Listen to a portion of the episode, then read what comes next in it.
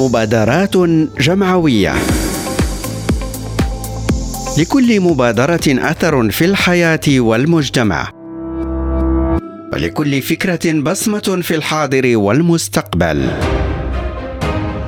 مبادرات جمعوية. قصص مبادرات ملهمة. مع عبد الرحمن الخدار يوميا على ريم راديو.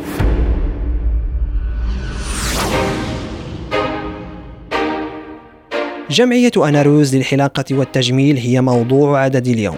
ما يميز هذه الجمعية هو كونها مهنية أي أنها تضم مجموعة من الأشخاص الذين يمتهنون حرفة الحلاقة والتجميل. فكرة تأسيس هذه الجمعية ولدت في ظرفية جائحة كورونا، إذ بدأت بإنشاء مجمع على تطبيق واتساب ضم إليه مجموعة من مزاولي مهنة الحلاقة والتجميل، وقد وصل عدد المنضوين إلى ذاك المجمع في بداية إنشائه ما يقارب 250 حلاقا. بعد هذا الأمر تم تأسيس هذه الجمعية التي كان شعارها الأبرز وهدفها الأكبر هو الرقي بمهنة الحلاقة وتطويرها بشكل أكبر. لكن إلى جانب هذا الهدف تحرص هذه الجمعية على القيام بأنشطة مختلفة ومتنوعة تخدم الصالح العام. من بين هذه الأنشطة على سبيل المثال للحصر القيام بحملة للتبرع بالدم. فقد أقدمت هذه الجمعية على القيام بهذا النشاط إذ تبرع عدد كبير من أعضائها بالدم كما حرصوا أيضا على القيام بعملية التوعية بأهمية التبرع بهذه المادة الحيوية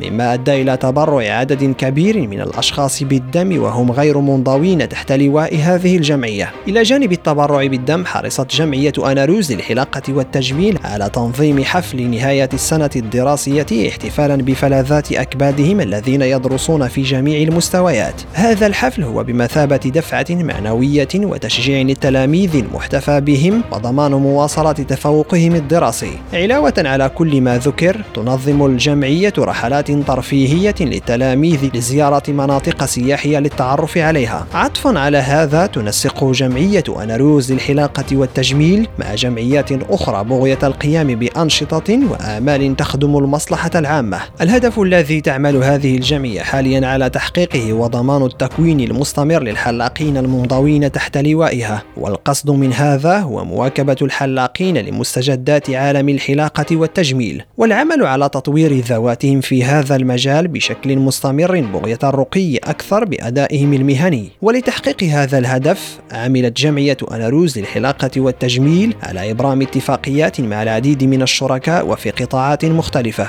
إلى جانب هذا كله تعمل هذه الجمعية على نقطة لا تقل أهمية مما سبق ذكره وهي نقطة إنسانية تتمثل في توطيد العلاقات الإنسانية بين جميع الحلاقين المنضوين تحت لواء هذه الجمعية وذلك من خلال عقد لقاءات تواصلية بالإضافة إلى القيام بأنشطة أخرى تجعل العلاقات بينهم متينة وقوية وإنسانية.